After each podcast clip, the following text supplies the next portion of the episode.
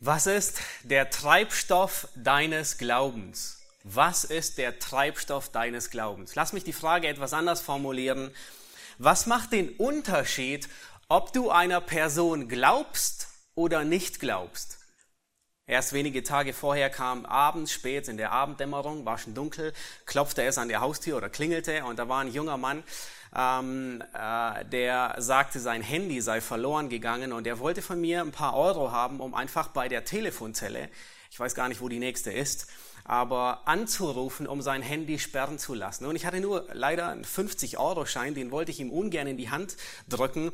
Aber er sagte zu mir, nun, es ist gar kein Problem, ich gehe zur Tankstelle und wechsle ihn und bringe ihn dir wieder zurück.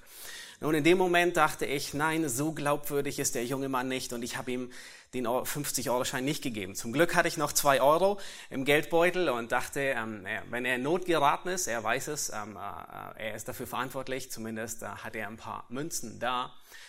Aber auf der anderen Seite finden wir auch genau das Gegenteil. Und ich bin überzeugt, du hast genau das Gegenteil erfahren. Da ist jemand, der drückt dir einen 100-Euro-Schein in die Hand und sagt, ähm, geh und kauf für das Wochenende ein in der Gemeinde. Wir brauchen Folgendes. Und äh, er gibt dir das Geld vollkommen, weil er dir vertraut. Ähm, warum vertraut er dir? Weil du dich in der Vergangenheit als treu erwiesen hast. Ich habe dem jungen Mann nicht vertraut, nicht geglaubt, weil er nicht vertrauenswürdig war.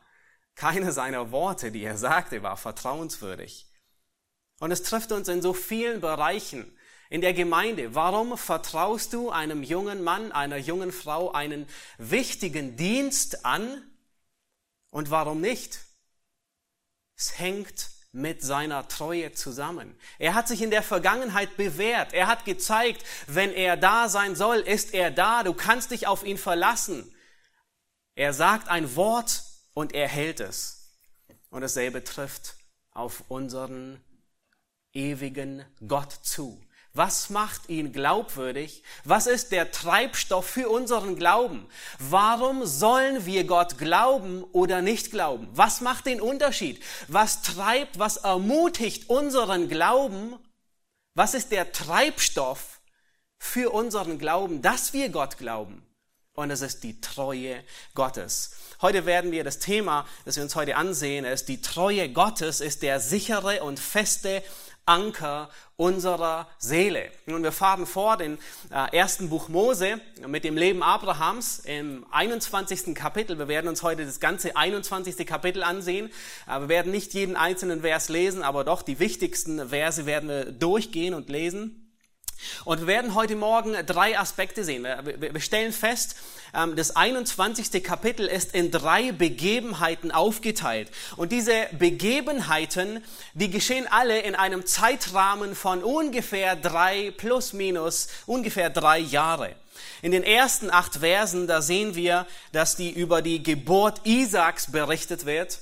Nun, lange, der lang ersehnte Sohn wird endlich geboren. Die Verheißung wird wahr.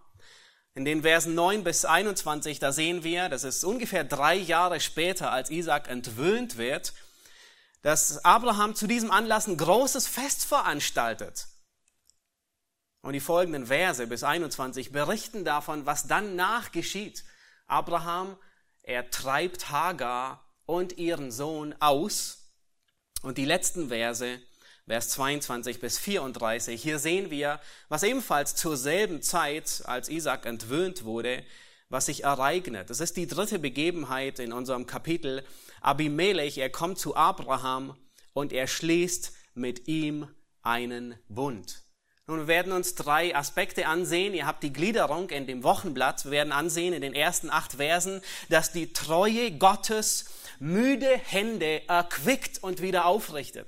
Wir werden uns ansehen in den Versen 9 bis 21, dass die Treue Gottes eine radikale Trennung erfordert von allem, was die Verheißung bedroht. Und wir werden uns im letzten Teil in den Versen 22 bis 34 ansehen, dass die Treue Gottes ein verlorenes Zeugnis wiederherstellt. Die Treue Gottes stellt ein verlorenes Zeugnis wieder her. Nun, unser Kapitel ähm, ist liegt zwischen zwei großartigen Kapiteln. Wir haben uns das letzte Mal Kapitel 20 angesehen. Kapitel 20 liegt hinter uns. Wir hatten gesehen, ähm, dass Abraham gesündigt hat. Er hat andere in Mitleidenschaft gezogen. Wir haben gesehen, er hat seine Integrität verloren. Er hat sein Zeugnis gegenüber Abimelech und der Welt verloren. Und dennoch gibt Gott Abraham nicht auf, weil Gott treu ist. Gott ist seinem Wort treu, der Verheißung. Und Gott bringt, wie wir heute sehen, sein Versprechen, setzt er in die Tat um und er bringt den verheißenen Sohn Isaac. Und vor uns, in Kapitel 22, liegt, man könnte sagen, der Mount Everest von Abrahams Glaubensleben. Vor uns, ein Kapitel später, es ereignet sich in wenigen Jahren, liegt der Höhepunkt des Glaubenslebens Abrahams. Nun, er würde es wahrscheinlich nicht Mount Everest betiteln, sondern eher Mount Moria mit einem starken Beigeschmack. Aber das bezeugt sein, seinen festen Glauben. Nun lasst uns anfangen und die ersten drei Verse lesen. Ihr dürft gerne eure Bibel aufschlagen, 1. Mose 21. Wir lesen die ersten drei Verse und wollen uns ansehen, wie Gottes Treue müde Hände erquickt.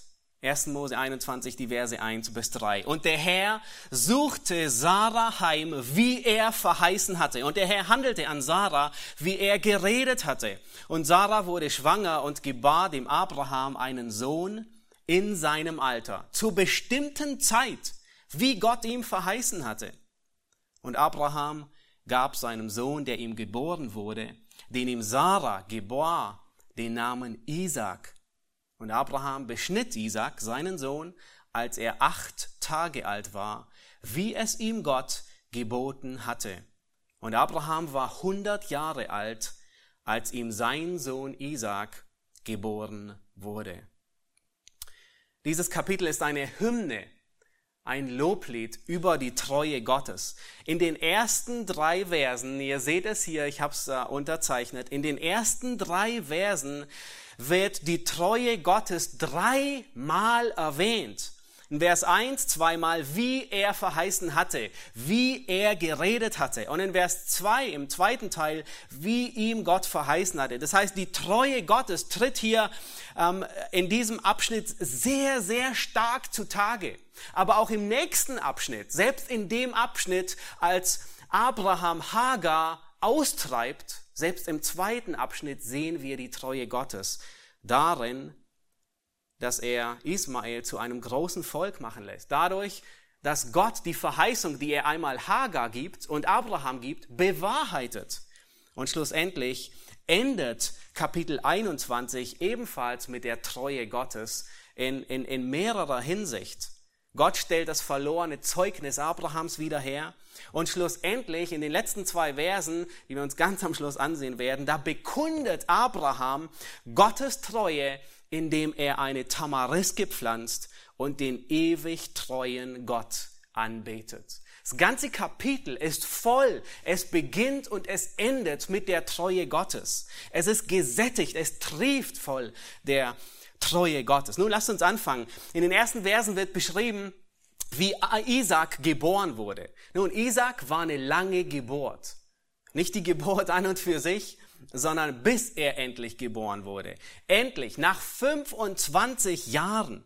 Dieser Sohn, er hat Abraham und Sarah so viel graue Haare gekostet. Ihr Glaube und ihre Geduld wurden auf die Zerreißprobe gestellt. Wegen ihm haben sie, waren sie ungeduldig. Wegen ihm haben sie gesündigt.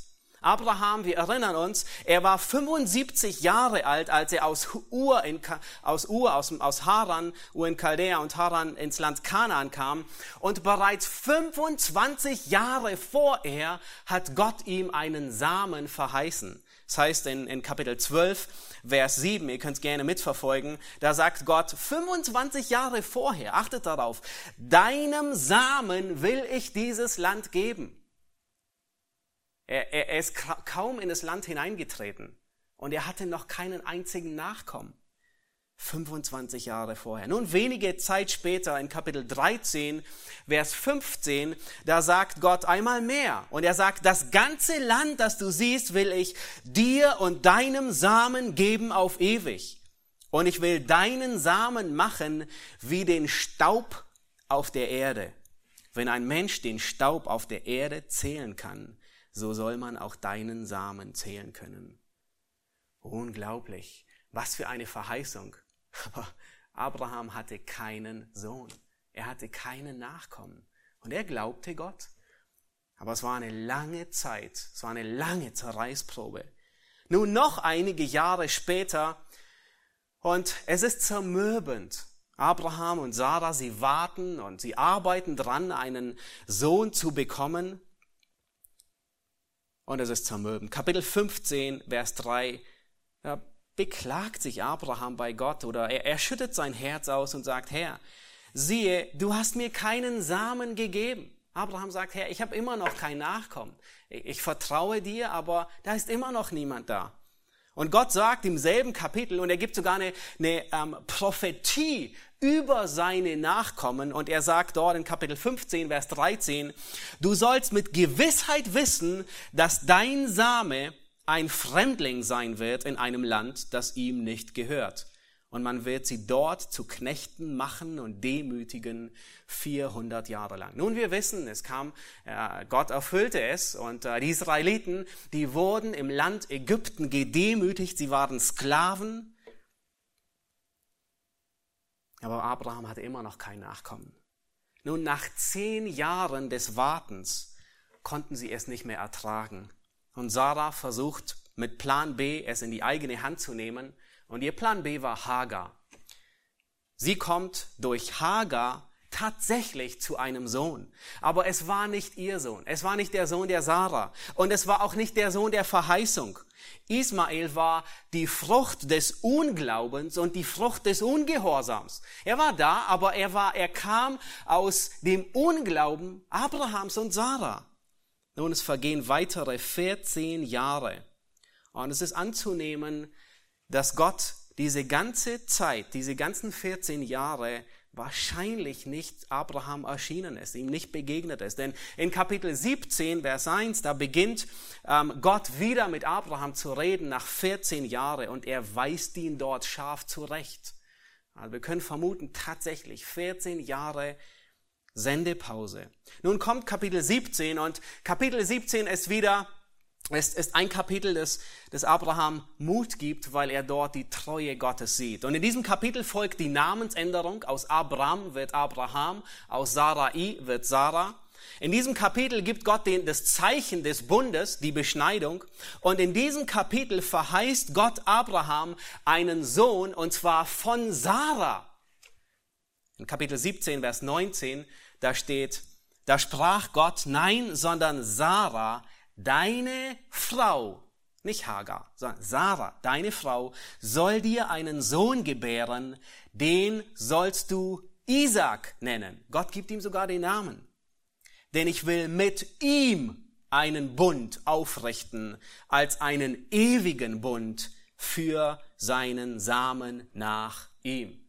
Abraham ist 99 Jahre alt. Könnt ihr euch vorstellen? Ihr werdet wahrscheinlich nicht mal so alt, wie Abraham geworden ist. Er ist 99 und Gott verheißt ihm ein Kind, ein Baby. Und Abraham, er lacht. In Kapitel 18, im nächsten Kapitel, so unmittelbar vor der Zerstörung Sodoms und Gomorra besucht Gott Abraham noch einmal und nun wird Gott noch konkreter. In, Kap in Vers 10, 18 Vers 10, da sagt Gott, gewiss will ich um diese Zeit im künftigen Jahr wieder zu dir kommen. Das heißt, Gott sagt nun, in einem Jahr besuche ich dich noch einmal. No, gute Nachrichten. Aber wisst ihr, was dann geschieht? Und siehe, deine Frau Sarah soll einen Sohn haben. In einem Jahr wird der Sohn da sein. Nun diesmal lacht Sarah hinter der Tür im Zelt. In der Zwischenzeit ähm, zerstört Gott Sodom und Gomorra In der Zwischenzeit zieht Abraham um in den Süden Kanaans und er wohnt bei Abimelech, dem Philisterkönig. Das hatten wir uns in der, in der letzten Predigt angesehen. Abraham, er lügt wegen seiner Frau, die offensichtlich, Sarah, selbst mit fast 90 immer noch bildhübsch ist, so sehr, dass, dass Abimelech sie zur Frau nehmen will. Und Gott erschlägt Abimelech mit einer seltsamen Plage. Ihr erinnert euch noch an die letzte Predigt. Nicht irgendwie eine Plage, die, die, in, die, die, die ähm, besonders dramatisch wäre, sondern eine seltsame Plage. Keine Frau in seinem Reich kann Kinder empfangen. Er verschließt jeden Mutterleib. Und Abraham, er muss für sie beten, dass Gott ihren Mutterleib öffnet. Und dieses gebraucht Gott als Lektion für Abraham und Sarah. Er demonstriert ihnen und zeigt ihnen, dass Gott der Allmächtige ist, der den Mutterleib öffnen und verschließen kann. Und wir sehen schon in den ersten drei Versen unseres Kapitels, wie Gott diese Verheißung Detail für Detail erfüllt. Wie er geredet hatte. Dreimal wird gesagt, wie Gott geredet hatte. Sarah wurde schwanger, trotz dem hohen Alter von fast 90 Jahren und zur bestimmten Zeit.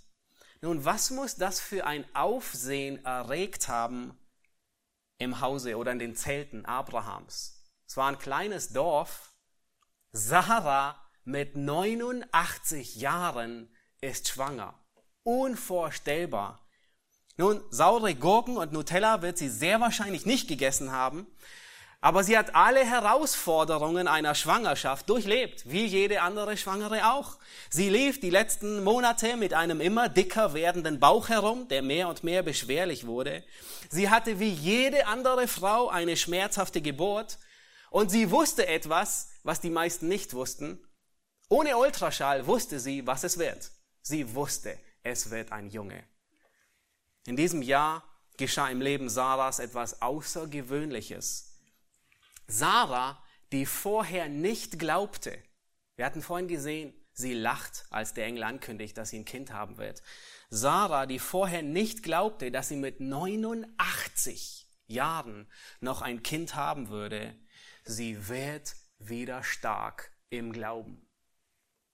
Und ich denke, dass die Begebenheit bei Abimelech und das Gebet Abrahams, dass er den Mutterleib der anderen Frauen öffnet, dazu beigetragen hat, Sarah im Glauben stark zu machen. Nun, möchte ich euch bitten, Hebräer 11, Vers 11 aufzuschlagen oder ihr könnt es hier an der Leinwand mitverfolgen. Das ist ein sehr zentraler Vers, um den Glauben Abra äh, Sarahs zu sehen. Und wir wollen ihn langsam und aufmerksam durchlesen, was der Hebräerbriefschreiber über Sarah sagt. Was ist in diesem Jahr geschehen, zwischen dem der Engel sagt, sie wird ein Kind haben und sie lacht hinter dem Zelt, bis sie schwanger wird? In Hebräer 11, Vers 11 heißt es, durch Glauben erhielt Sarah selbst die Kraft, schwanger zu werden, und sie gebar, obwohl sie über das geeignete Alter hinaus war. Nun, das war offensichtlich. Warum? Weil sie den für treu achtete, der es verheißen hatte. Nun, eine wichtige Beobachtung. Sarah, sie fing nicht erst an zu glauben, als sie sah, dass sie schwanger war. Habt ihr das gesehen in dem ersten Satz? Es war nicht so, dass Sarah schwanger wurde und dann fing sie an zu glauben, sondern der Hebräerbriefschreiber sagt, sie glaubte und durch den Glauben erhielt sie die Kraft, schwanger zu werden. Und den letzten Teil dürfen wir auf keinen Fall übersehen. Was stärkte ihren Glauben? Was trieb ihren Glauben an? Was war der Treibstoff für ihren Glauben? Der vorher schwach war. Die Treue Gottes. Seht ihr im zweiten Teil? Weil sie den für treu achtete, der es verheißen hatte. Nun, wenn das nächste Kapitel, wenn Kapitel 22, wenn 1. Mose 22 der Mount Everest von Abrahams Glaubensleben war, dann ist dieses Kapitel der Mount Everest von Sarahs Glaubensleben. Sie glaubte, bevor sie schwanger war. Und dann geht es weiter. Lass uns in Vers 6, 1. Mose, zurück in 1. Mose 21, Vers 6 lesen. Und Sarah sprach, und hier sehen wir Sarahs Lobpreis, Gott hat mir ein Lachen bereitet, wer es hören wird, der wird mir zulachen. Und sie sprach, wer hätte das dem Abraham verkündigt, dass Sarah Kinder stillt, dass ich ihm einen Sohn geboren habe in seinem Alter. Und das Kind wuchs heran und wurde entwöhnt und Abraham machte ein großes Mahl an dem Tag, als Isaac entwöhnt wurde. Nun hier, hier ist in der hebräischen Sprache ein Wortspiel. Ähm, äh, ich hatte schon erwähnt, in Kapitel 17, da sehen wir, dass Abraham lacht. Abraham lacht und sagte, sollte einem Hundertjährigen ein Kind geboren werden. Ein Kapitel später, Kapitel 18, lacht Sarah und sie sagt genau dasselbe. Nachdem ich verblüht bin, sollte mir noch Wonne zuteil werden? Dazu ist mein Herr ein alter Mann. Beide lachen. Und dann wird auch noch der Name Isaaks angekündigt. Jeschak. Und das ist dieselbe Wurzel wie Lachen. Das heißt, als Gott Abraham sagt, gib ihm den Namen, sagt er Lachen. Ihr habt beide gelacht, gib ihm den Namen Gelächter. Und dessen nicht genug, dass Israel auch, äh, dass Isaac Lachen genannt wird, dann sagt Sarah in unserem Text auch noch, dass alle, die das hören, ihr zulachen werden oder mit ihr mitlachen werden. Also Isaac ist jemand, der lauter Lachen ins Haus Abrahams bringt. Isaac ist jemand, der lauter Freude in die Hütten äh, bringt, die vorher trostlos waren. 2000 Jahre später finden wir eine Geburt, die sehr, sehr viele Aspekte dieser Geburt widerspiegelt. Wie bei Sarah, so ist auch bei Maria eine Schwangerschaft und eine Geburt unmöglich. Genauso wie Sarah fragt Maria den Engel Gabriel, wie kann das sein? Und Maria weiß von keinem Mann. Sarah, sie war schon zu alt. Die Antwort lautet an Maria dieselbe wie an Sarah, denn bei Gott ist kein Ding unmöglich. Genauso wie Isaac zur bestimmten Zeit geboren wurde, wie wir im ersten beiden Versen gesehen haben, so sandte Gott seinen Sohn, als die Zeit erfüllt war. So wie Sarah einen Lobpreis erhebt und davon berichtet, dass Gott ihr ein Lachen bereitet hat, so erhebt Maria einen Lobpreis, der ihre Freude ausdrückt. Und sie sagt in Lukas 1, Vers 46, ähnlich wie Sarah in 1. Mose 21, Maria sagt, meine Seele erhebt den Herrn. Und mein Geist freut sich über Gott, meinen Retter, dass er angesehen hat die Niedrigkeit seiner Magd. Und so wie Sarah sagt, dass alle ihr zulachen werden, alle mit ihr mitlachen werden, so sagt Maria, dass von nun an alle werden mich glückselig preisen, alle Geschlechter, denn große Dinge hat der Herr an mir getan. Und am Ende des Lobpreises von Maria in Lukas 1, Vers 55, da lobt Maria Gott, dass er sich seines Knechtes Israel annimmt, wie er verheißen hat. Und zwar sagt sie diese Worte. Sie sagt, dass er sich Abraham und seinem Samen auf ewig annimmt. Kommen euch die, die Worte vertraut? Abraham und seinem Samen? Christus ist der wahre Same Abrahams. Christus ist die wahre Verheißung. Und das macht Paulus in Galater 3, Vers 16 deutlich. Im nächsten Kapitel, in 1. Mose 22, das ist nun irgendwann die nächste Predigt hoffentlich, da werden wir sehen, dass nicht nur Isaaks Geburt die Geburt des Messias widerspiegelt, sondern wir werden sehen, dass selbst Moria in einer weitaus größeren Dimension Golgatha widerspiegelt oder auf Golgatha hinweist. Und ich möchte eine, eine kurze, aber ernste Warnung an dieser Stelle loswerden. Und zwar sei sehr vorsichtig. Das bedeutet nicht, dass wir in diese Dinge, dass wir Dinge in diese, ja, äh, dass wir in diese Schrift Dinge hineinlesen dürfen. Das bedeutet auch nicht, dass wir die Schrift allegorisch auslegen dürfen. Aber was wir hier vorfinden ist, dass Gott Prinzipien seines Wirkens wiederholt, besonders wenn es auf den Messias zutrifft.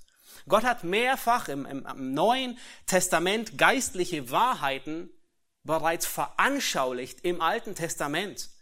Ob dies Sodom und Gomorra ist, ob es die Sklaverei und der Auszug aus Ägypten ist, ob es die Geburt des Messias ist oder ob es die Arche ist, die ähm, Petrus später gebraucht. Gott zeigt auf, dass er, das sind keine Prophetien und keine Erfüllungen, aber es zeigt auf, dass Gott nach denselben Prinzipien arbeitet. Und dies ermutigt uns, dass die Bibel tatsächlich Gottes Wort ist. Dies, dies festigt uns darin, dass nicht irgendwelche Menschen willkürlich die Schriftrollen zusammengefügt haben und irgendwo etwas reingeschrieben haben, sondern dass jeder Buchstabe von dem lebendigen Gott eingehaucht ist. Und es ist auch der Grund, warum die Pharisäer und die Schriftgelehrten umso mehr erkennen mussten, dass Jesus wirklich der Messias ist. Sehr, sehr viele Parallelen. Wir werden im nächsten Abschnitt, im zweiten Teil, ebenfalls sehen, dass Paulus eine geistliche Wahrheit auf die Gläubigen anwendet im Galaterbrief, und zwar ausgehend von Isaac und Ismael. Aber das werden wir uns im zweiten Teil sehen. Aber selbst hier sehen wir die Treue Gottes in seiner Handschrift. Er bleibt, er wirkt nach den gleichen Prinzipien. Und Abraham und Sarah, sie lernen in diesem Kapitel, in diesen wenigen Versen, eine wichtige Lektion über Gottes Charakter. Sie lernen, dass Gott treu ist, selbst wenn wir untreu sind. Das, was Gott sagt, das hält er. Selbst wenn er das Universum aus den Angeln heben müsste, um sein Wort zu halten. Für Gott steht alles auf dem Spiel, wenn er sein Wort nicht halten würde. Nämlich alles. Und das ist seine Ehre. Gott greift sogar übernatürlich ein. Er richtet Abimelech. Er gibt Abraham und Sarah ein Kind im Alter von 90 und 100 Jahren. Warum? Weil Gott sein Wort hält, seine Verheißung. Bei Gott gibt es keine Entschuldigung wegen Krankheit, wie bei uns. Oh, ich konnte nicht kommen, ich war krank. Gott sagt nie, ich konnte mein Wort nicht einhalten, weil ich krank war. Gott wird nie sagen, meine Mittel sind mir ausgegangen. Ich kann mein Versprechen nicht mehr halten. Gott wird nie sagen, Abraham hat mich enttäuscht. Er hat mir mit seiner Sünde einen Strich durch die Rechnung gemacht. Nein, was Gott sagt, das hält er, selbst wenn es ihn seinen eigenen Sohn kostet. So weit geht die Treue Gottes. Die Treue Gottes ist das, was müde Hände wieder aufrichtet. Gottes Treue reibt Abraham seinen Fehler nicht andauernd unter die Nase. Abraham, erinnerst du dich an deine Fehler? Nein, sondern Gottes Treue, sie vergibt ihm. Gottes Treue ist nicht abhängig von Abrahams Treue.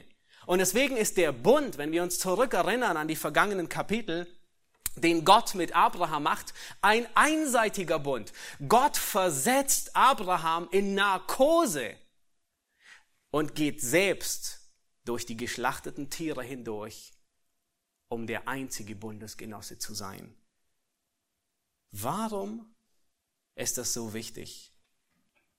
weil Abraham nicht nur ein Vorbild ist, sondern Abraham ist das Musterbeispiel des Glaubens. So wie Gott mit Abraham verfährt, so verfährt er mit uns. Nun, warum bleibt Gott treu, obwohl Abraham so oft untreu ist und so oft sündigt? Und wir haben es bereits in seinem Verlauf gesehen. Gott bleibt treu, weil er die Untreue Abrahams bereits mit Christus gestraft hat. Das ist der Grund, warum Gott treu bleibt, obwohl der Mensch untreu ist. Wenn auch viele Jahre später hat Christus den Schuldschein Abrahams, auch seine Untreue, ans Kreuz genagelt. Das ist der Grund, warum Gott treu bleibt, weil seine Untreue bereits gerichtet wurde. Hudson Taylor, er macht diese Eigenschaft Gottes zum Motto seines ganzen Lebens und seines Werkes. Er sagte immer wieder, haltet euch fest an der Treue Gottes. Das, das wiederholt er in so vielen seiner Predigten. Das ist, was Hudson Taylor immer wieder ermutigte. Er sagt, haltet euch fest an der Treue Gottes. Hudson Taylor ist bekannt als ein mutiger Missionar. Ähm, er ist einer, der den Chinesen ein Chinese geworden ist, im wahrsten Sinne des Wortes, bis zum Hut und zum langen Zopf. Er reiste 1853 als Missionar aus nach China und sein, sein, sein Leben war wirklich durchwachsen. Seine Missionsgesellschaft, sie kümmerte sich nicht mehr um ihn. Ähm, hier und da überwiesen sie sein Gehalt und gaben ihm Geld, so wie es gerade, äh, wie sie lustig waren. Mehrere Male entkam Hudson Taylor dem knappen Tod. Und dann 1970 stirbt sein Sohn Samuel. Einige Monate später stirbt sein zwei Wochen alter Sohn Noel. Und wenige Tage später stirbt seine Frau. Und in diesen ganzen Turbulenzen, was festigt seinen Glauben? Was ist der Treibstoff seines Glaubens? Was ist der Anker, an dem er festhält mit seiner Seele? Er sagte, und ich zitiere ihn, er sagte, wenn wir sagen, hab Glauben an Gott, dann liegt die Betonung auf unserem Glauben. Das trifft nicht den Kern der Aussage, so sagt Hudson Taylor. Er sagt, was zählt, ist die Treue Gottes und nicht unser Glaube. Selbst wenn unser Glaube schwach wird und zu ersticken droht, dann ist, nicht unser, ist es nicht unser Glaube, sondern die Treue Gottes, die uns durchträgt. Haltet fest an der Treue Gottes. Und er hielt fest an der Treue Gottes. Er war jemand, der, der seine müden Hände wieder stärkte in der Treue Gottes. Es war die Treue Gottes, die ihm wieder Kraft gab und ihn aufrichtete, die ihn festmachte, stärkte im Glauben. Nun lasst uns weitergehen und wir wollen uns den zweiten Abschnitt ansehen, die Verse 9 bis 21. Und hier sehen wir, dass die Treue Gottes eine radikale Trennung erfordert von allem, was die Verheißung bedroht. bedroht. Es folgt ein Abschnitt, dieser Abschnitt, der Einige würden sagen, er ist traurig oder vielleicht würden ihn sogar einige als herzlos beschreiben, weil Hagar mit ihrem Sohn weggeschickt wird. Allerdings müssen wir vor Augen haben, dass Gott selbst diese Entscheidung billigt und sogar einen Grund dafür nennt. Lass uns Vers 9 lesen. In Vers 9 heißt es, und Sarah sah, dass der Sohn der Hagar, der ägyptischen Magd, den sie dem Abraham geboren hatte, Mutwillen trieb. Nun, dies ereignete sich wahrscheinlich noch auf dem Fest, das Abraham für seinen Sohn Isaac veranstaltete, das Fest der Entwöhnung. Die Schlachter übersetzt es hier, ähm, äh, äh, dass der Sohn Hagars Mutwillen trieb äh, mit, Is, Is, äh, mit Isaac. Die Elberfelder übersetzt es mit Scherzen und die Fußnote in der Elberfelder sagt, zitiert die Septuaginta und die Vulgata und sagt, ähm, er spielte damit. Nun, ähm, das Wort spielen ist nicht wirklich das, warum ähm, Hagar letztendlich weggeschickt wurde. Das hebräische Wort, das hier gebraucht wird, ist dasselbe Wort, das uns in diesem Kapitel schon mehrmals begegnet ist. Es ist das Wort Lachen. Also ähm, wortwörtlich, deswegen übersetzt es die Elberfelder, er scherzte. Der Sohn Hagars scherzte oder lachte mit Isaac.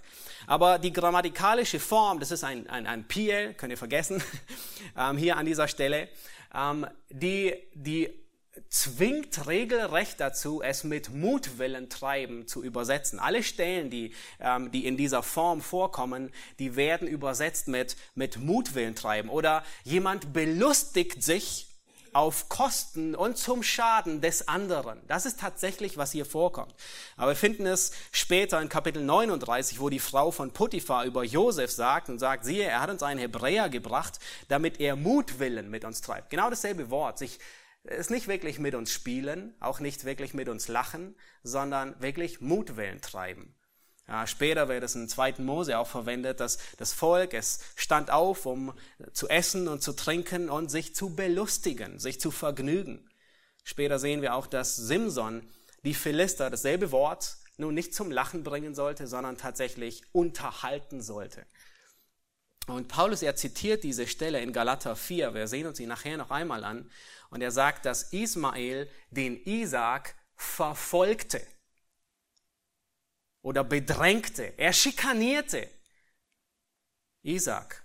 Und es macht Sarah große Sorgen und das zu Recht. Ismael ist mittlerweile 14 Jahre, äh, Ismael ist 14 Jahre älter, er ist mittlerweile ein Teenager. Er ist nicht mehr fünf oder sechs oder zehn, sondern sehr wahrscheinlich 16 und 17. Er ist aus dem Alter heraus, wo sich Kinder gegenseitig ärgern und Mutwillen mit dem anderen treiben. Und in Vers 10, da heißt es, da sprach sie zu Abraham, Sarah zu Abraham, treibe diese Magd hinaus mit ihrem Sohn, denn der Sohn dieser Magd soll nicht erben mit meinem Sohn Isaac. Nun, wir können uns vorstellen, dass dieser Vorschlag Abraham sehr stark missfällt. Er mag ihn nicht. Und wir können uns vorstellen, was Abraham in seinem Kopf so vor sich ging. Er dachte wahrscheinlich, er hat sicherlich nicht laut ausgesprochen, aber gedacht, nun Sarah, bei der letzten Entscheidung, ich erinnere mich noch zurück an Kapitel 16, er hatte kein Kapitel, als es um Plan B ging, um Hagar, da lagst du falsch mit deiner, mit deiner Einstellung, mit deiner äh, Einstellung. Und diesmal werde ich bestimmt nicht auf dich hören. Wahrscheinlich so das, was in ihm vorging. Und schlussendlich würde er sagen, der Sohn der Magd ist schlussendlich auch mein Sohn. Auch wenn er nicht dein Sohn ist, aber ist mein Sohn. Und diese Entscheidung, die hier zu treffen ist, die ist so gravierend und so ausschlaggebend, dass Gott eingreifen muss. Und Vers 12, da lesen wir, aber Gott sprach zu Abraham, es soll dir nicht leid tun wegen des Knaben und wegen deiner Magd. Höre in allem, was Sarah dir sagt, auf ihre Stimme. Denn in Isaac soll dir ein Same berufen werden. Warum soll Abraham Hagar und ihren Sohn wegschicken? Der erste Grund, der wird hier genannt. In Isaac soll dir ein Same berufen werden. Man könnte auch übersetzen, die Verheißung des Samens, der Verheißungsträger wird durch Isaac kommen. Und er schließt alle physischen Verheißungen ein. Das ganze, das, das Erbe des Landes Kanaan soll Isaac und seinen Nachkommen gehören und nicht Ismael und seine Nachkommen. Das schließt alle geistlichen Verheißungen ein. Der verheißene Messias, der Same, der den, der den Kopf der Schlange zertreten würde, der soll durch Isaac kommen und nicht durch Ismael. Gott fordert hier Abraham auf, dass er sich radikal trennt von allem, was die Verheißung bedroht.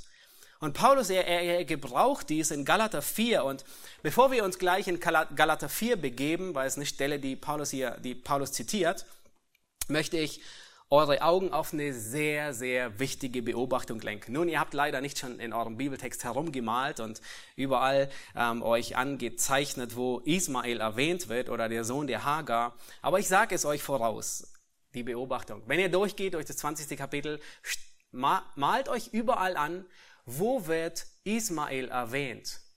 Und ihr werdet feststellen, sein Name taucht kein einziges Mal auf. In diesem ganzen Kapitel wird Ismael fast 20 Mal erwähnt, aber nie mit Namen. Er wird immer als Sohn der Magd, hört auf die Worte, als Sohn der Magd identifiziert. Und er wird Knabe genannt, er wird mehrfach Knabe genannt, aber meistens nur Sohn der Magd. Der Name Ismael taucht in diesem Kapitel, obwohl es 20 Mal um ihn geht, mehr als um Isaac, nie auf. Er taucht auf in Kapitel 16 und 17 und der Name Ismael taucht auf später bei der Beerdigung Abrahams und beim, beim, beim Stammbaum Ismaels.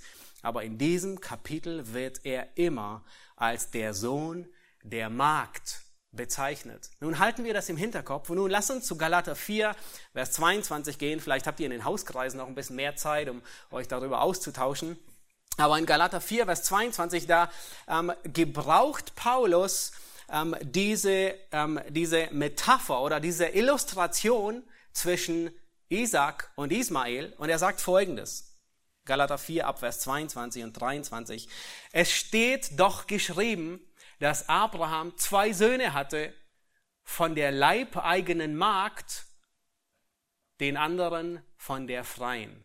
Der von der Magd war gemäß dem Fleisch geboren, der von der freien Kraft der Verheißung. Nun habt ihr gesehen, was Paulus tut? Paulus tut genau dasselbe.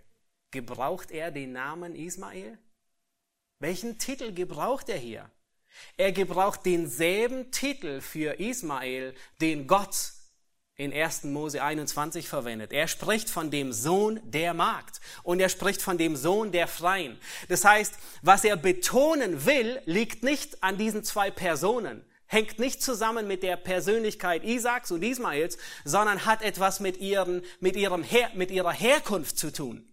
Und diese Stelle wird sehr häufig missbraucht, muss man schon sagen. Und viele wollen belegen, dass Paulus hier allegorisch mit dem Alten Testament umgeht. Und das trifft nicht zu. Paulus tut das nicht. Er stellt hier nur einen bildlichen Vergleich auf. Paulus, er illustriert, aber er vergeistlicht nicht. Paulus, er gebraucht es als Metapher und nicht als Allegorie. Er vergleicht ein Prinzip in einer realen Begebenheit des Alten Testaments mit einem geistlichen Prinzip im Neuen Testament. In Vers 25, da vergleicht er Hagar mit dem jetzigen Jerusalem, das die Knechtschaft ist. Nun, er hat nicht, er hat nicht das Judentum im Allgemeinen, den mosaischen Bund vor Augen, sondern er hat diesen fleischlichen, diesen menschgemachten Weg der Errettung vor Augen.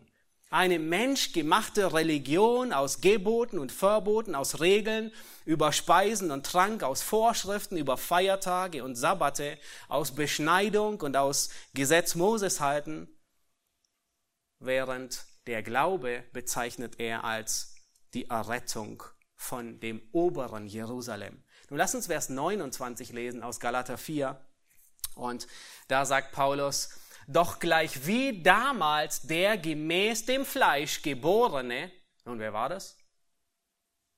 Ismael. Den gemäß dem Geist geborenen Isaac verfolgte, so auch jetzt. Hier spricht er davon, dass, dass, dass Ismael Isaac verfolgte. Auch wenn er Ismael vor Augen hat, spricht er nicht von dem Namen Ismael, sondern er spricht von dem Sohn der Magd. Der Sohn der Magd ist fleischlich entstanden. Es war nicht aus Glauben, sondern genau das Gegenteil, aus Unglauben. Es war eine sündige Idee, Plan B, zur Nachkommenschaft zu greifen und es selbst in die Hand zu nehmen. Aber der Sohn der Freien, also von Sarah, ist aus Glauben entstanden. Und dieses Prinzip zeigt er auf. Das sündige Verlangen versucht stets, das geistliche Verlangen zu, zu verfolgen und zu bedrängen. Und er zeigt dies auf als Prinzip. Wir sehen es im Alten Testament, sagt er. Und er gebraucht diese Illustration von dem Sohn der Freien und der Sohn der Magd. In Vers 30 lesen wir weiter, könnt es gerade hier mitverfolgen. Und er zitiert wieder 1. Mose und sagt, was aber sagt die Schrift? Treibe die Magd hinaus und ihren Sohn, denn der Sohn der Magd soll nicht erben mit dem Sohn der Freien. Und nun kommt sein Fazit, sein Resümee. Paulus, er zieht einen Schlussstrich und sagt, nun, warum habe ich das alles erwähnt? Was ist mein Fazit? Was will ich, was will ich euch Galatern beibringen? Und er sagt, Vers 31, so sind wir Brüder, nicht Kinder der Magd, sondern der Freien. So steht nun fest in der Freiheit, 5 Vers 1, zu der uns Christus befreit hat, und lasst euch nicht wieder in ein Joch der Knechtschaft spannen. Dieses sündige System, diese selbstgemachte Religion des Judaismus, sie brachte alle Regeln und Beschneidungen, die ganze Sklaverei bringt sie mit.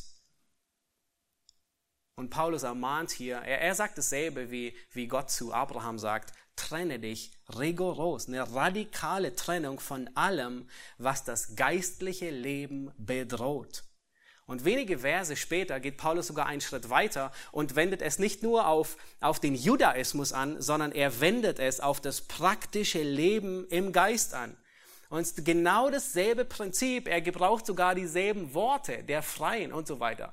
In, in Kapitel 5, Vers 16 und 17, da sagt er, wandelt im Geist so werdet ihr die Lust des Fleisches nicht vollbringen, denn das Fleisch gelüstet gegen den Geist und der Geist gegen das Fleisch.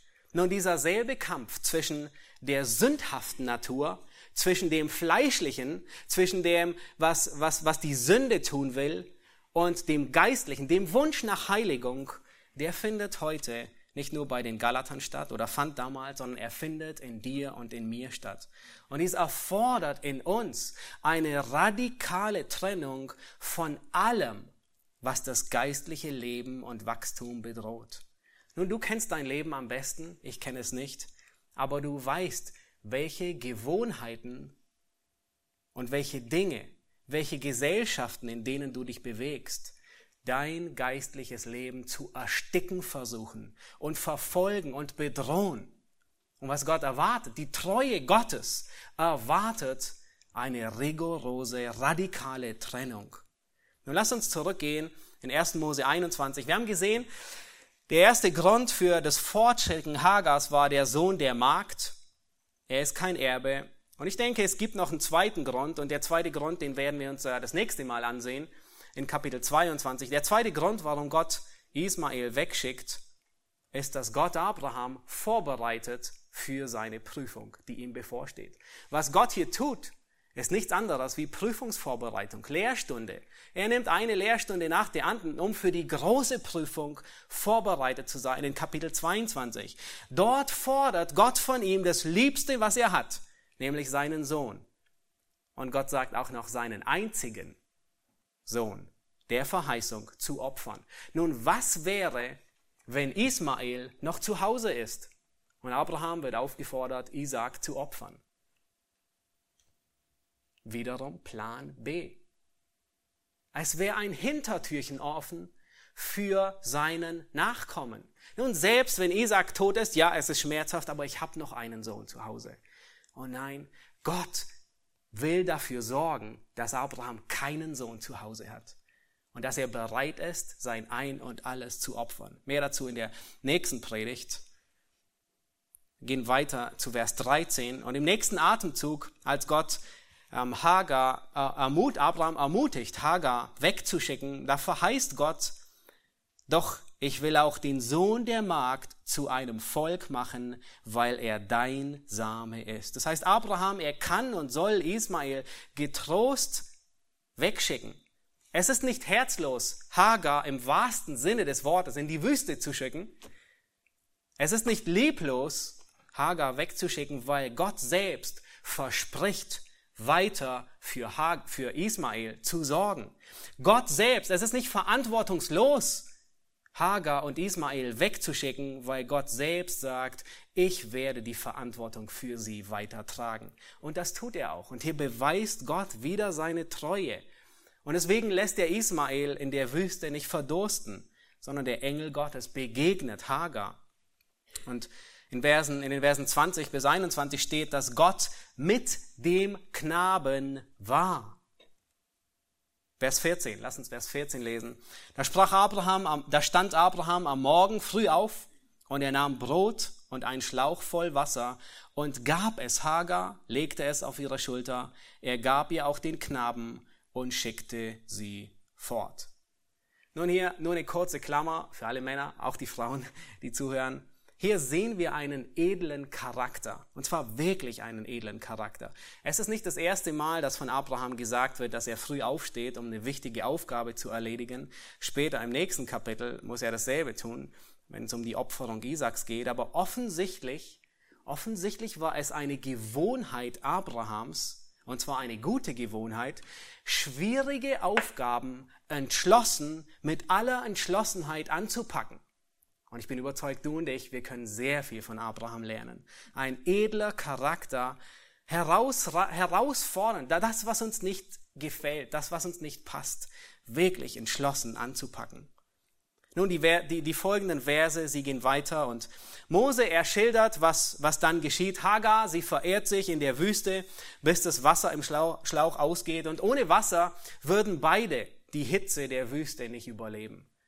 Und offensichtlich ging es ihrem Sohn schon so schlecht, dass sie bald mit ihrem Tod rechnete. Und zwar sehr bald. Ähm, vielleicht war er schon im Koma, wir wissen es nicht, aber es ging ihm schlecht. Und weil sie das Sterben ihres Sohnes nicht ansehen konnte, setzte sie sich ein paar Meter weiter und weint. Und auch diesmal hört Gott ihre Stimme. Wie damals in Kapitel 16. Schon einmal, als sie weggelaufen war. Damals war sie schwanger und wollte Sarah entkommen, sich ihr nicht unterordnen. Und auch diesmal hört Gott die Stimme und begegnet Hagar und achtet darauf, was Gott, der Engel Gottes, zu Hagar sagt. Vers 17. Was ist mit dir, Hagar? Fürchte dich nicht, denn Gott hat die Stimme des Knaben erhört, da wo er liegt. Steh auf, nimm den Knaben, halte ihn fest an der Hand, denn ich will ihn zu einem großen Volk machen.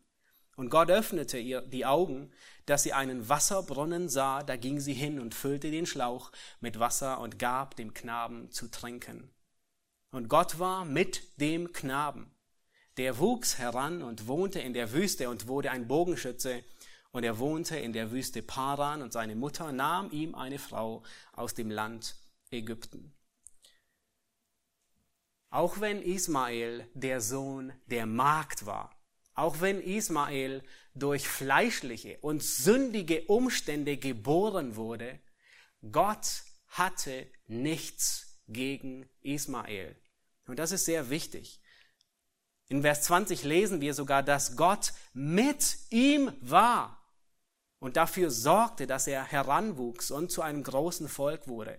Und Gott hält sein, sein Wort an Hagar. In Kapitel 16 sagt Gott, wenn du zurückgehst und dich Sarah unterordnest, ähm, du sollst wissen, ich werde deinen Sohn zu einem großen Volk machen. Das heißt, es war, es war eine, eine Verheißung an Hagar, geh zurück, sei gehorsam, ordne dich unter, Trotzdem wird dein Sohn zu einem großen Volk. Und Gott hielt sein Wort an Abraham. Er sagte, weil er dein Same ist, werde ich ihn beschützen. Und es ist gut möglich, dass wir Ismael im Himmel wiedersehen. Nun, vielleicht fällst du gleich vom Stuhl. Aber es ist gut möglich. Und zwar möchte ich zwei Gründe nennen. Das erste ist die Aufforderung, die Gott Hagar gibt. Er sagt zu Hagar, halte ihn fest an der Hand. Nun, das ist nicht die Aufforderung, nimm Ismael, halt ihn fest und schleif ihn zum Brunnen und gib ihm zu trinken, sondern es ist eine Aufforderung, Ismael in der Furcht Gottes zu erziehen, weil gleich danach kommt dieses Wort, ich will ihn zu einem großen Volk machen. Das heißt, Gott sagt Hagar, bereite ihn vor, erziehe ihn in der Furcht Gottes, weil er soll zu einem großen Volk werden. Und der zweite Grund, den finden wir am Ende von Ismaels Leben. Am Ende seines Lebens sehen wir, dass Ismael, und es wird dieser Begriff verwendet, zu seinem Volk versammelt wurde. Und dieser Ausdruck, Ismael wird zu seinem Volk versammelt, wird nur für die Patriarchen verwendet, für Abraham, für Isaac und Jakob im ersten Buch Mose. Und er wird nur noch zweimal in den ganzen fünf Büchern Mose verwendet, nämlich für Aaron. Aaron wurde zu seinen Vätern versammelt und Mose wurde zu seinen Vätern versammelt. Nun, wir werden, ähm, es bleibt spannend abzuwarten, ob wir Ismael wiedersehen, aber denke, es gibt Grund zu der Annahme, Gott hatte nichts gegen ihn, auch wenn er auf ungünstige, fleischliche, sündige Art und Weise hervor ähm, in die Welt hereinkam. Nun lass uns zum letzten Abschnitt gehen, die Verse 22 bis 34 uns ansehen und in der letzten Begebenheit sehen wir, dass die Treue Gottes das verloren gegangene Zeugnis Abrahams wiederherstellt. Wir haben gesehen, Abraham, er lügt wegen seiner Frau in Kapitel 20, Abimelech, er will sie sich zur Frau nehmen und zieht den Zorn Gottes auf sich und das Gericht Gottes und er erinnert sich Abimelech noch sehr, sehr gut an die Nacht, die Nacht, als Gott ihm begegnete und ihm sein Todesurteil verkündigte. Und Gott zu ihm sagte, Abimelech, du bist des Todes, dein Grab ist schon geschaufelt. Nun hätte, Abi, hätte Gott nicht im selben Traum gesagt, dass Abraham ein Prophet wäre, Abimelech hätte selbst im Traum nicht dran gedacht, dass Abraham gottesfürchtig ist. Sehr wahrscheinlich wäre es ihm gegangen wie dir, wenn du morgens in der Bahn sitzt und du siehst deinen Nebensitzer an und du denkst so bei dir selbst, das kann niemals ein Christ sein. Und genau das traf auf Abimelech zu. Er sah Abraham an und dachte, das kann niemals ein gottesfürchtiger Mann sein. Aber Gott muss es ihm sagen. Er ist ein Prophet. Nun, in der Zwischenzeit, in diesen drei Jahren, ist etwas, hat sich etwas geändert. Es wird nicht ausdrücklich erwähnt, dass Abraham Buße getan hat, aber ich denke, wir können davon ausgehen. Und dann kommt Abimelech zu Abraham in Vers 22 und dort lesen wir, und es geschah zur selben Zeit, da redete Abimelech in Begleitung seines Heerführers Pichol mit Abraham und sprach, Gott ist mit dir in allem, was du tust, auch wenn es vor drei Jahren nicht so aussah. So schwöre mir nun hier bei Gott, dass du weder an mir noch an meinen Kindern noch an meinen Kindeskindern treulos handeln wirst. Nun, man könnte fast hinzufügen, wie damals vor drei Jahren. Ich denke, das schwebte ihm vor. Und er sagt, dieselbe Freundschaft, die ich dir bewiesen habe, sollst du auch an mir beweisen und an dem Land, in dem du ein Fremdling bist. Das ist ein vollkommen anderer Abraham wie im letzten Kapitel. Das ist ein Abraham, wie er sein sollte. Das ist ein Abraham, der wieder ein Segen für seine Mitmenschen ist. Das ist ein Abraham, der in den Werken wandelt, die Gott zuvor bereitet hat. Das ist ein Abraham, der sein Licht leuchten lässt und Abimelech preist den Vater im Himmel dafür. Einige Jahre später kommt Abimelech wiederum mit seinem Heerführer zu Isaac diesmal und sagt dieselben Worte. Wir haben gesehen, dass Gott mit dir ist. Wenige Jahre später sagt Laban zu Jakob dieselben Worte. Mich hat der Herr um deinetwillen gesegnet. Wiederum einige Jahre später sagt Potiphar in Ägypten dieselben Worte über Josef. Er sieht, dass der Herr mit Josef war und dass der Herr in seiner Hand alles gelingen ließ und was er unternahm. Gott ist mit dir in allem, was du tust. Was für ein Zeugnis. Ist das nicht unglaublich? Aber erinnert ihr euch, wer ist der Held für dieses große Zeugnis? Wer ist der Held, um zu sagen, wir sehen, Gott ist mit dir in allem, was du tust. Es ist die Treue Gottes. Und das trifft auch auf uns zu. Wenn bei deinem Grab irgendjemand dankbar ist für dich, für deinen Fleiß, für dein Wegen, für deinen Einsatz im Reich Gottes, dann liegt es nicht an dir, sondern an der Treue Gottes. Nun, hoffentlich wird jemand dankbar sein, bevor du zu Grabe getragen wirst. Aber dann, selbst dann, ist es die Treue Gottes. Und die spiegelt sich überall wieder, auch in den Gebeten des Paulus. In Kolosser 1, da dankt er Gott dem Vater Warum? Weil er sieht, wir haben gehört von eurem Glauben, von eurer Liebe, um der Hoffnung willen. Die Treue Gottes stellt ein verlorenes Zeugnis wieder her. Was für eine Ermutigung und was für eine Hoffnung. Nun, Abimelech und Abraham, sie schließen einen Bund. Da ist nichts Verkehrtes dran. Erst 500 Jahre später wird Israel verboten, einen Bund mit den Kananitern zu schließen. Vorher erklärt ähm, Abraham noch eine Streitsache, die zwischen den beiden liegt. Es geht um einen Brunnen, den Abrahams Männer gebaut haben und Abimelechs Knechte mit Gewalt entrissen haben. Solchen Brunnen war Gold wert, vor allem in der Wüste. Und Abimelech, ähm, er, er nimmt diese Geschenke von Abraham an, sieben Lämmer, und es deutet darauf hin, dass er Abraham als den rechtmäßigen Besitzer des Brunnens anerkennt und ihm den Brunnen zurückgibt. Lass uns die letzten beiden Verse noch lesen. Da heißt es in Vers 33 und 34, Abraham aber pflanzte eine Tamariske in Beersheba und rief dort den Namen des Herrn, des ewigen Gottes an. Und Abraham hielt sich lange Zeit als Fremdling im Land der Pharisäer auf.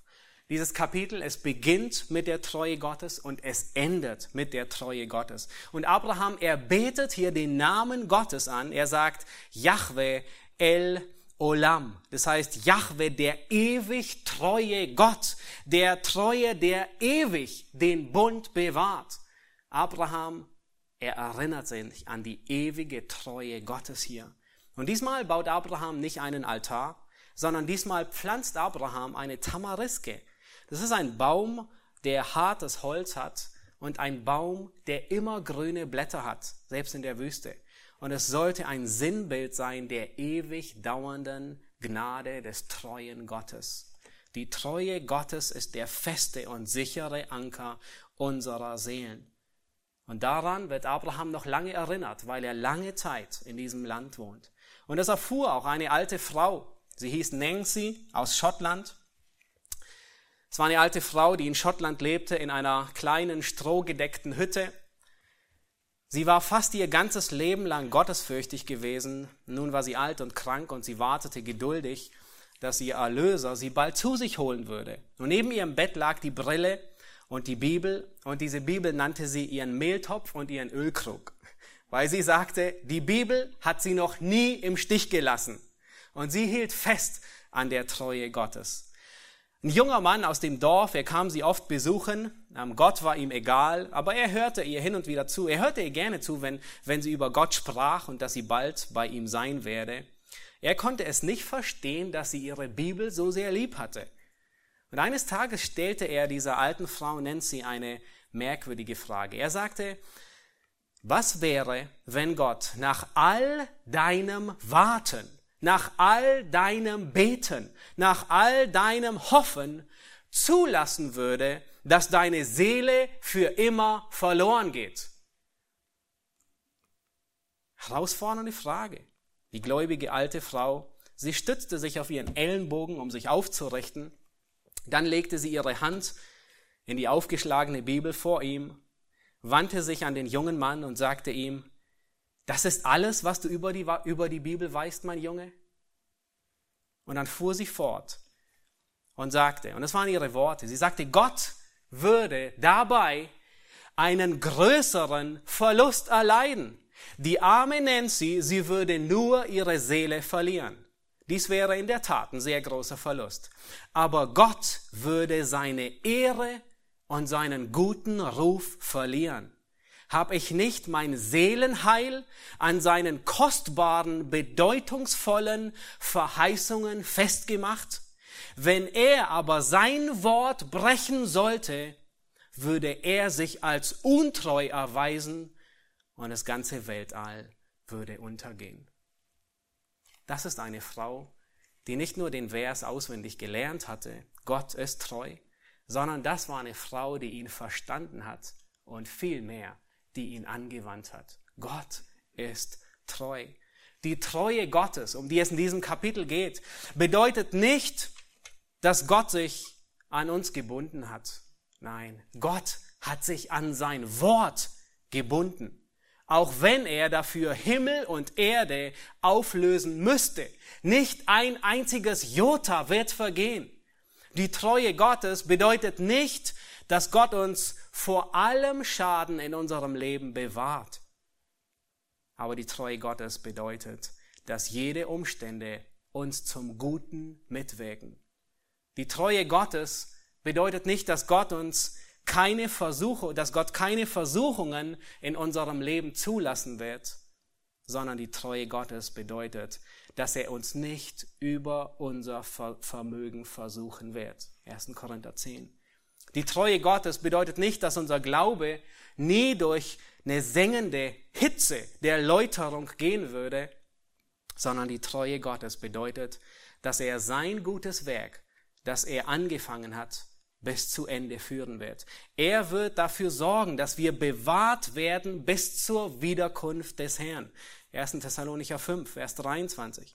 Die Treue Gottes bedeutet nicht, dass wir als Gläubige nie wieder sündigen werden, aber die Treue Gottes bedeutet, dass er treu und gerecht ist, dass er uns die Sünden vergibt und uns reinigt von jeder Ungerechtigkeit. Gottes Treue bedeutet nicht, dass er jedem gnädig ist. Aber Gottes Treue bedeutet, dass er dem gnädig ist, der demütig zu ihm kommt. Dem Stolzen wird er widerstehen. Gottes Treue bedeutet nicht, dass wir nie durch das Tal des Todes hindurchgehen, aber Gottes Treue verheißt, dass er bei uns sein wird. Ich will dich nicht aufgeben und dich niemals verlassen. Gottes Treue bedeutet, dass er treu ist, trotz unserer Untreu. Und die Treue Gottes, die ist an so viele Eigenschaften verknüpft. Die Treue Gottes ist mit der Allmacht verknüpft. Die Treue Gottes ist mit seiner Gnade verknüpft. Und die Treue Gottes ist mit seiner Liebe verknüpft. In wenigen Tagen feiern wir Weihnachten.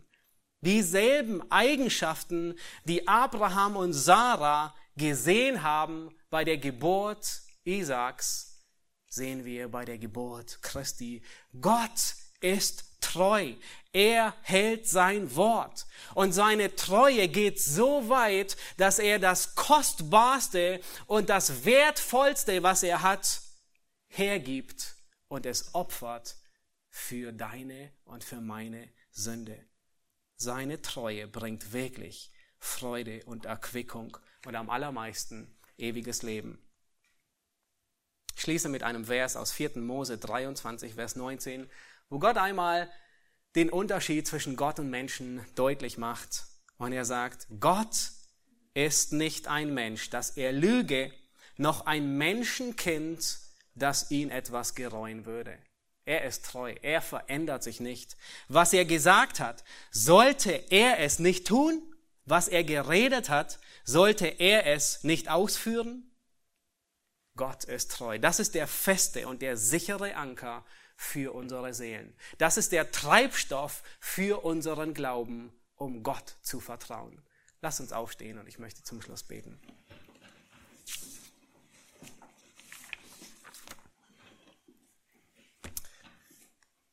Himmlischer Vater, wir danken dir für dieses Kapitel in 1. Mose 21. Wir danken dir zu sehen, dass deine Treue von den ersten Zeilen bis zu den letzten Zeilen des Kapitels deutlich hervortritt. Herr, deine Treue, weil du treu bist, weil du dein Wort hältst, das ist der Treibstoff unseres Glaubens. Das ermutigt uns. Und das ist die Gewissheit, dass wir wissen und dass wir dir vertrauen dürfen. Herr, du hältst dein Wort, selbst wenn du Himmel und Erde auflösen müsstest. Aber du wirst dein Wort halten. Und das gibt uns Gewissheit, das gibt uns Trost. Herr, das richtet unsere müden Hände wieder auf, das kräftigt uns. Das ermutigt uns, deinem Wort zu vertrauen, dir zu glauben. Und wir wollen dich dafür preisen und anbeten. Amen.